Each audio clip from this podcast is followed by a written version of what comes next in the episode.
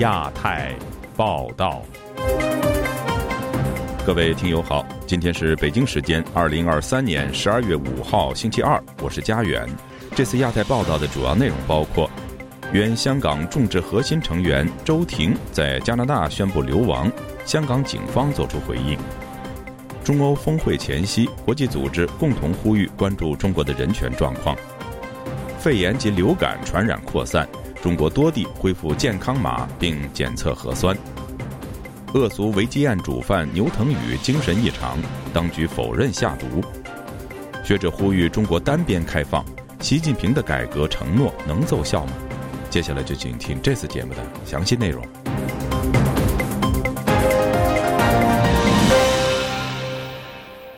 有“香港民主女神”称号的前香港众志核心成员周婷，在社交网站发文表示。考虑到香港的形势以及自身安全、生理以及心理健康，决定弃保流亡，可能一辈子不回香港。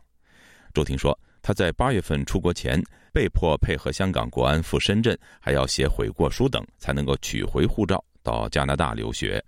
详情，请听记者陈子飞的报道。前香港众志核心成员周婷在二十七岁生日当天重启已停用多时的社交平台账号，连发两段千字文，透露前年出狱后一直活在国安拘捕的阴影之下，有焦虑和忧郁等症状，身心状况非常不稳定。面对自由无止境的被剥夺，今年决定到加拿大深读硕士，并透露向国安处申请出境时被要求多项的交换条件。包括要写悔过书，表明对过去的政治参与感到后悔，更被国安要求随同到深圳参观改革开放展览和腾讯的总部，一路上要他打卡拍照等。回到香港后，也要他写信感谢警方，并承诺在十二月回香港向国安报道等。他表示，如果不妥协，可能会失去读书的机会，严重可能会再被关押。但保持沉默，可能有一天那些照片会变成他被爱国的证据。他担心十二月如果回香港，可能再被禁止出境，不想再被迫做不愿意做的事，决定弃保，可能一辈子也不会回香港。日本香港民主连线发言人叶锦龙与周婷认识多年。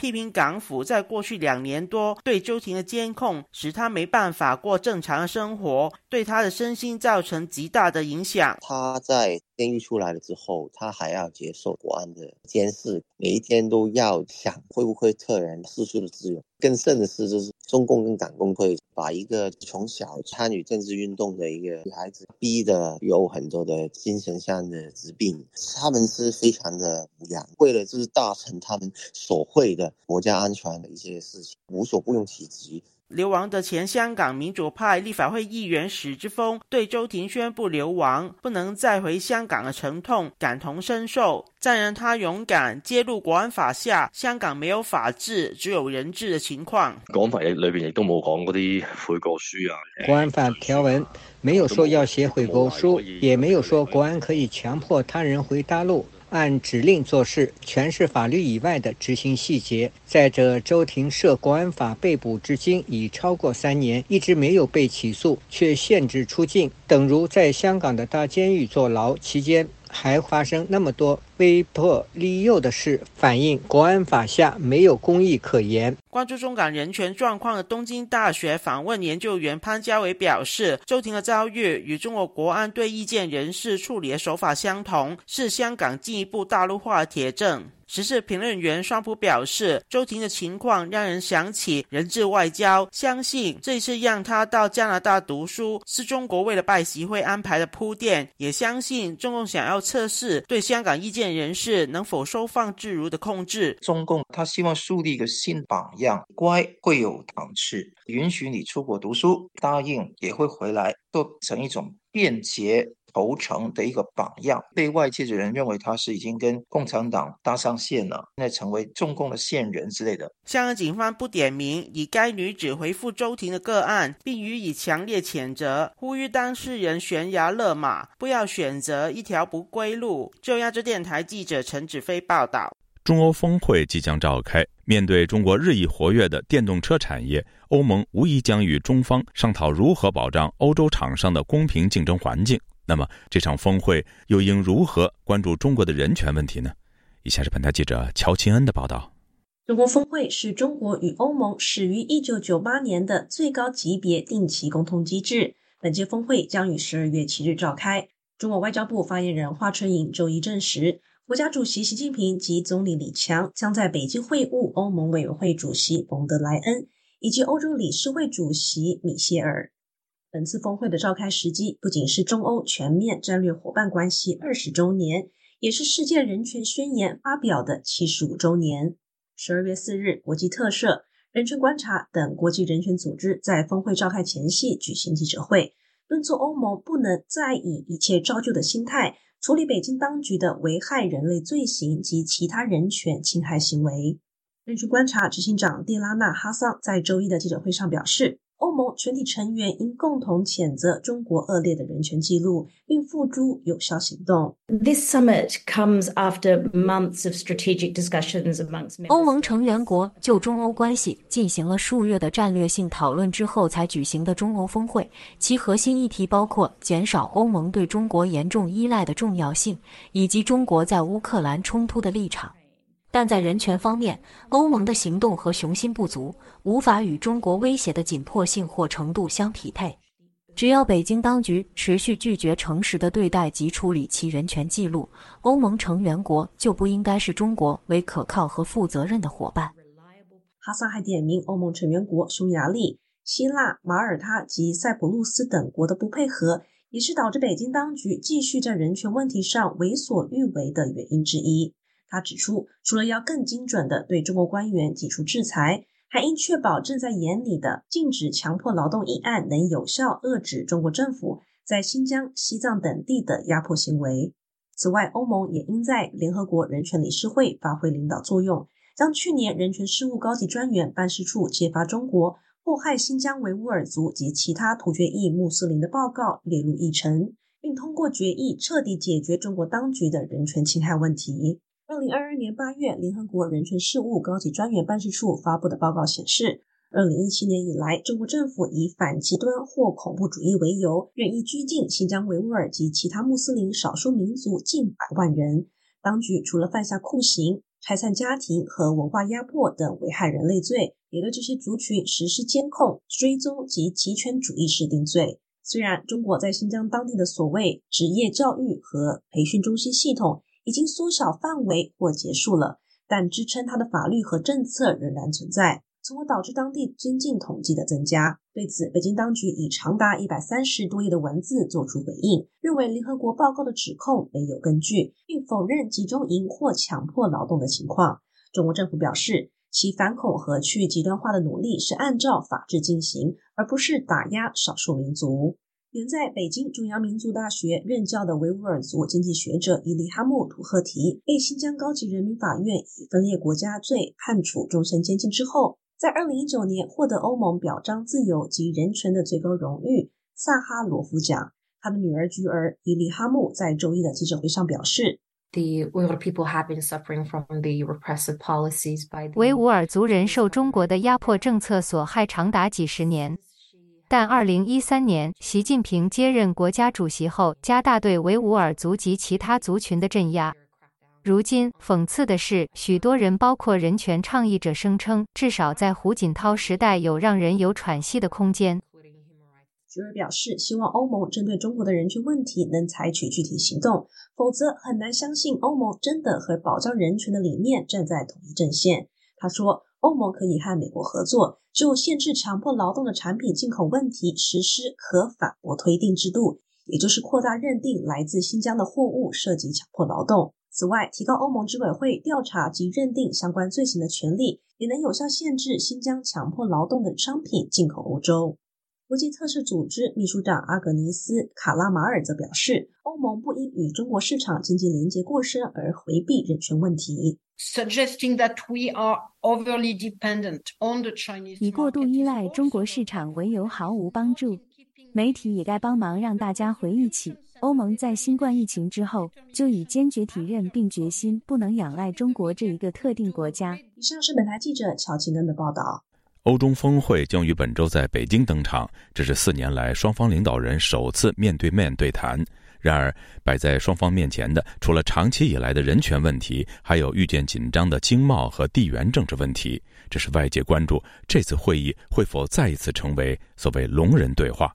以下是本台记者吕希发自伦敦的报道。欧洲峰会将会在本周四在北京举行。欧盟委员会主席冯德莱恩、欧洲理事会主席米歇尔以及欧盟外长博雷利都将访问中国。中国外交部周一宣布，中国国家主席习近平以及总理李强将会和米歇尔和冯德莱恩会面。汪文斌强调，中方高度重视这次会晤。中欧是伙伴，不是对手，双方共同利益远大于分歧。中方期待此次领导人会晤发挥承前启后、继往开来的重要作用，通过战略沟通增进理解互信。而在峰会前夕，北京也试图释出善意。立陶宛外长日前表示，中方已经解除大部分对立陶宛的经济抵制。立陶宛在二一年允许台湾成立驻立陶宛台湾代表处以后，北京强烈反弹，向立陶宛产品寄出制裁。不过，这一股暖风未必能够让欧中关系解冻，而当中最大的障碍在于电动车补贴调查。就在今年九月，冯德莱恩宣布对中国进口电动车展开反补贴调查，更警告可能会征收惩罚性关税。而除了电动车，欧盟更禁止中国风力发电、医疗科技和太阳能设备。冯德莱恩今年三月提出要对中国去风险化，致力在敏感产业领域减低对中国的依赖。汉堡大学法律博士候选人邝颂琴向本台表示，虽然欧盟开始对中国在经济上带来的风险觉醒，但是在人权和地缘政治上却远远不足。台湾，如果一旦出現一啲 block 或者出現一啲。比如，他们没有想过，一旦台湾出现封锁或任何情况，应该怎么办？他们好像没有做过任何风险评估。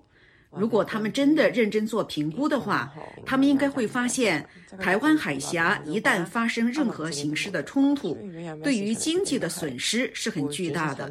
而不是他们一直只想到的半导体产业会出事，而是会经过台湾海峡的船只，他们的运输贸易怎么办？德国马歇尔基金会亚洲计划高级研究员巴尔金撰文表示。自从一九年以来，随着中国在经济上大搞国进民退，打压新疆和香港人权，都是欧洲对中国改观。也对中国的态度变得现实。去年的世项欧洲峰会结束以后，欧盟外长博雷利就曾经以“龙人对话”形容和中国的会议，表示中方不愿意讨论乌克兰和人权等问题。而即将举行的欧洲峰会会否再一次成为“龙人对话”，相信欧盟官员和专家早已了然于心。自由亚洲台的记者吕希，英国伦敦报道。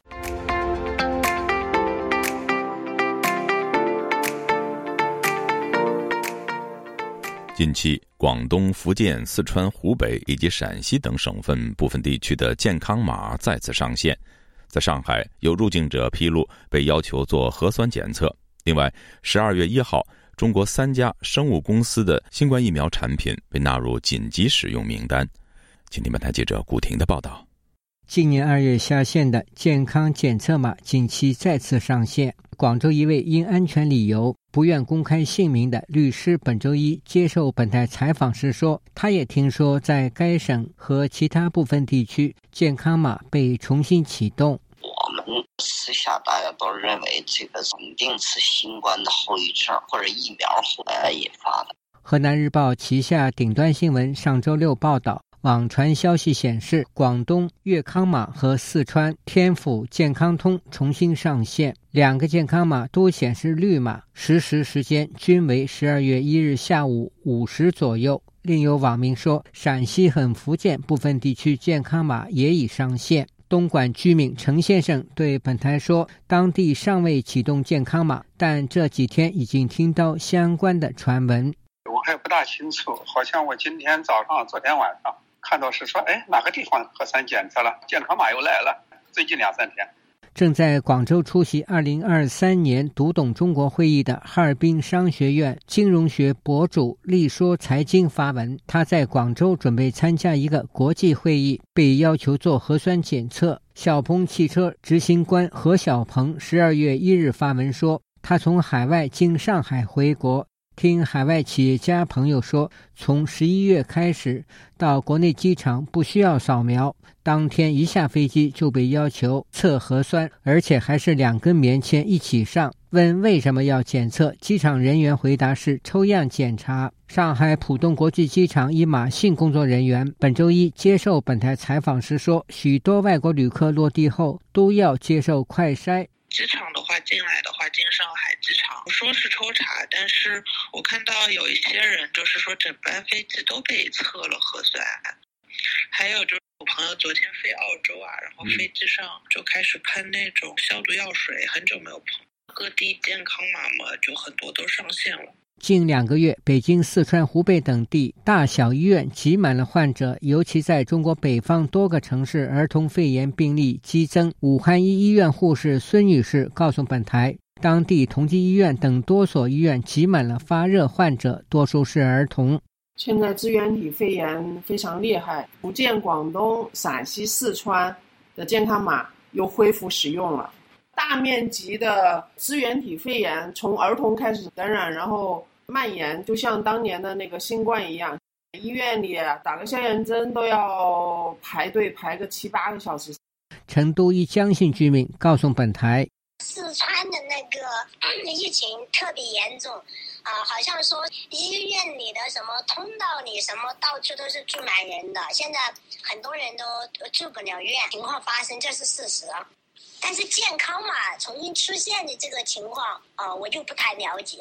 正当外界质疑中国新一轮疫情是否属实之际，浙江义乌市政府粮食安全工作协调小组办公室十二月一日向全体市民发出倡议书，要求城乡居民以家庭日均口粮消耗量计算，应维持十天以上的存粮。对此，不少网民担心，政府要求民众囤积粮食是为了应对再次封城。自由亚洲电台记者古婷报道。因涉及习近平家属资料泄露而被重判十四年的恶俗违纪案主犯牛腾宇出现精神异常，备受外界关注。当局坚持是因为心理压力过大所导致。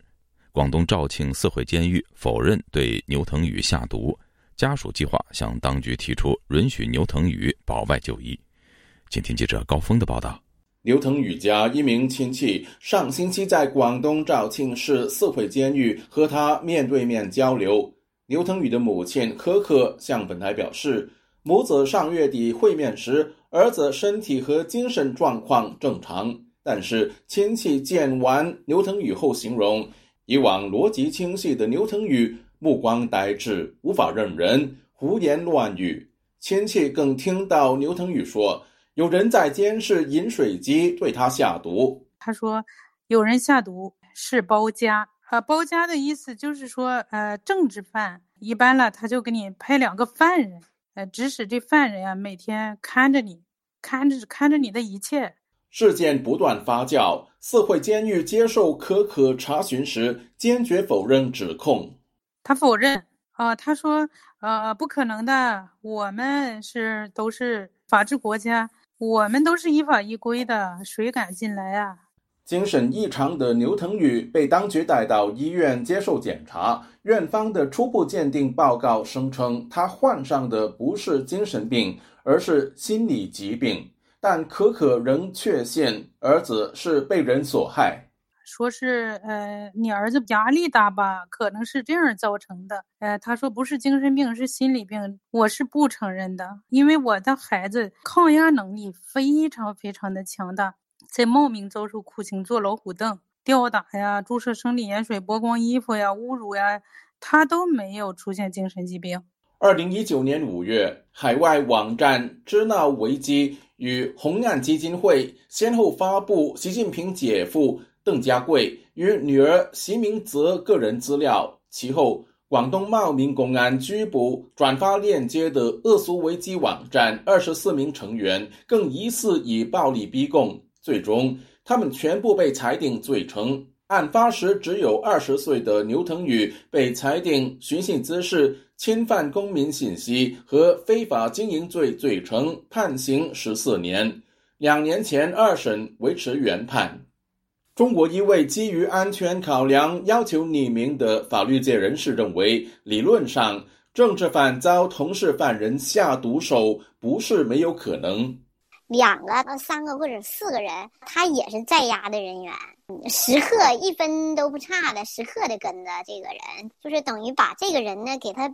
包起来了，所以叫包夹嘛，就这意思，把这个人放在中间。那你要是说，他是一天二十四小时。他轮轮着这样子跟他，呃，有没有这个机会？他肯定有机会啊。他说，在缺乏证据的情况下，外界不宜过多揣测，但是家属的担心可以理解。最近这这一个月，你想在押的人员，就是非常好的身体，就突然间死亡的有多少啊？比如说孙林也好，还有那叫什么叫叶忠吧，就福建那个。就这种莫名其妙就就死亡那，所以家属这种担心，我觉得是不是说是嗯毫无道理可言的？自由亚洲电台记者高峰香港报道。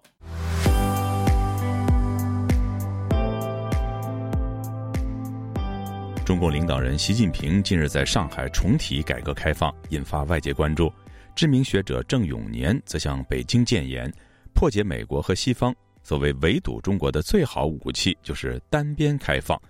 他还透露，习近平上海之行后，当局将推出新的开放政策。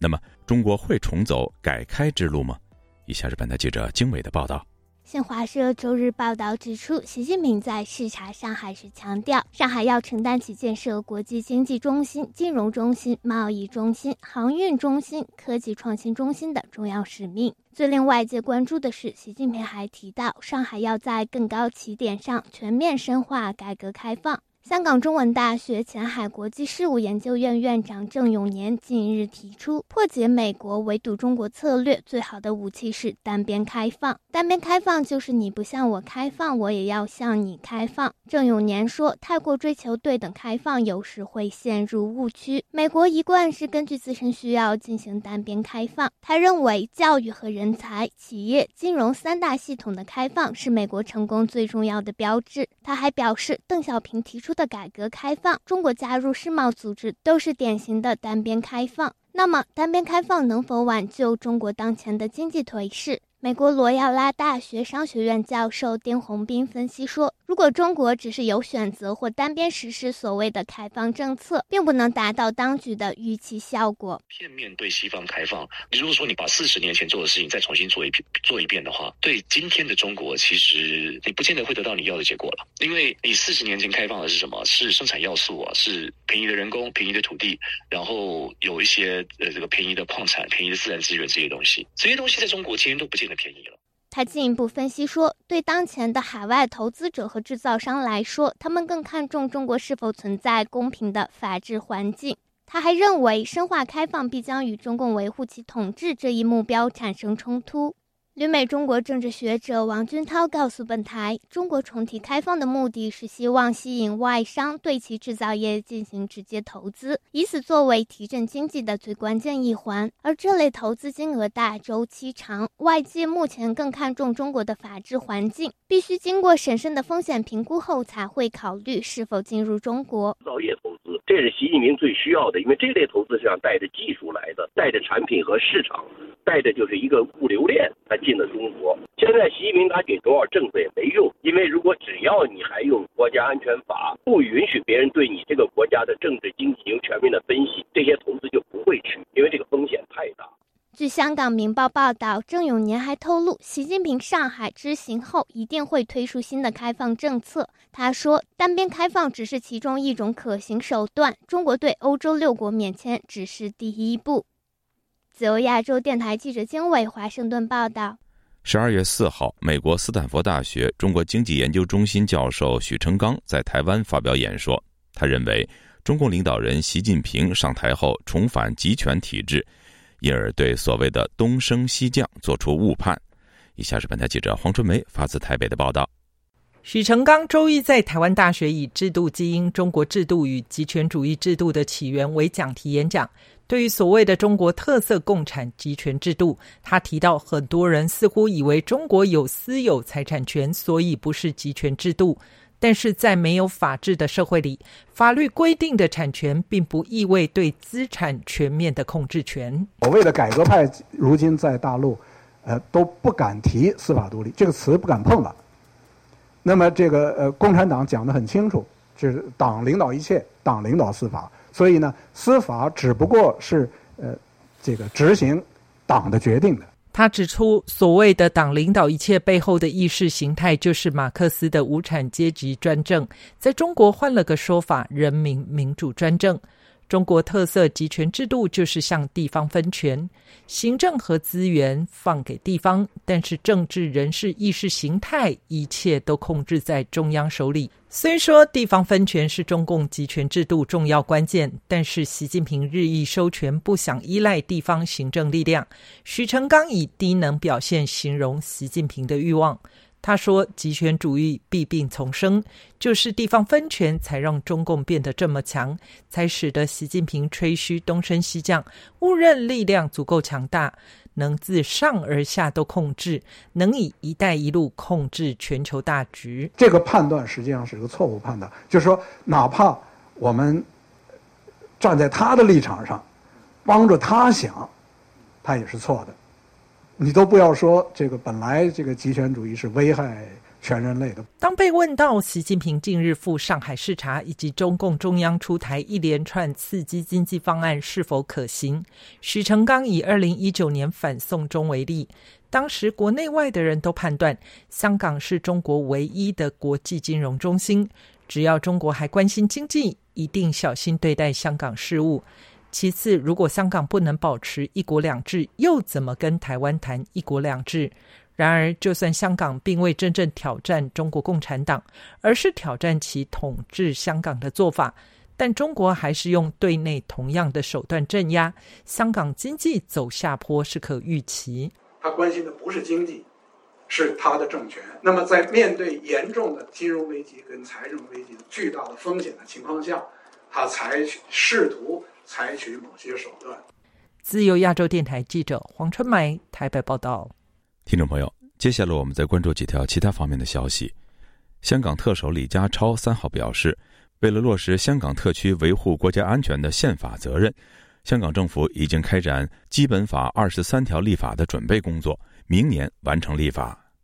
香港基本法二十三条是有关国家安全的条款，约定特区政府应自行立法禁止七类危害国安的行为，但自一九九七年香港主权移交以来，一直未能够实现立法。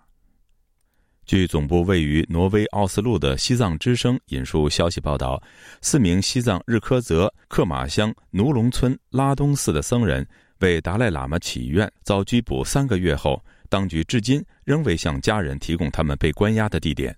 据介绍，拉东寺每年都有举行祈愿仪轨的传统仪式。当局指控该寺为达赖喇嘛祈愿，而抓捕了索朗、格桑次仁、尼玛和彭措等四名僧人。消息人士还透露，该寺院原本就只有十四名僧人，他们被抓后，当局还留守了两名管理员，监视僧众的日常生活。与此同时，当局还拘留和盘问奴龙村的数名官员和村民，并要求他们写承诺书，保证日后不再举行为达赖喇嘛祈福的宗教活动。美国商务部长雷蒙多十二月二号在加利福尼亚州西米谷举行的年度国防论坛上，点名北京是美国有史以来面临的最大威胁，并强调中国不是我们的朋友。雷蒙多当天在里根国防论坛发表演说，敦促立法者硅谷和美国盟友阻止中国获得对国家安全至关重要的半导体和尖端技术。他还表示，中国每天都在试图找出如何绕过我们出口管制的方法，这意味着每分每秒我们都必须提高警惕，来强化这些限制措施，并与我们的盟友更严格的来执行这些措施。各位听众，这次的亚太报道播送完了。谢谢收听，再会。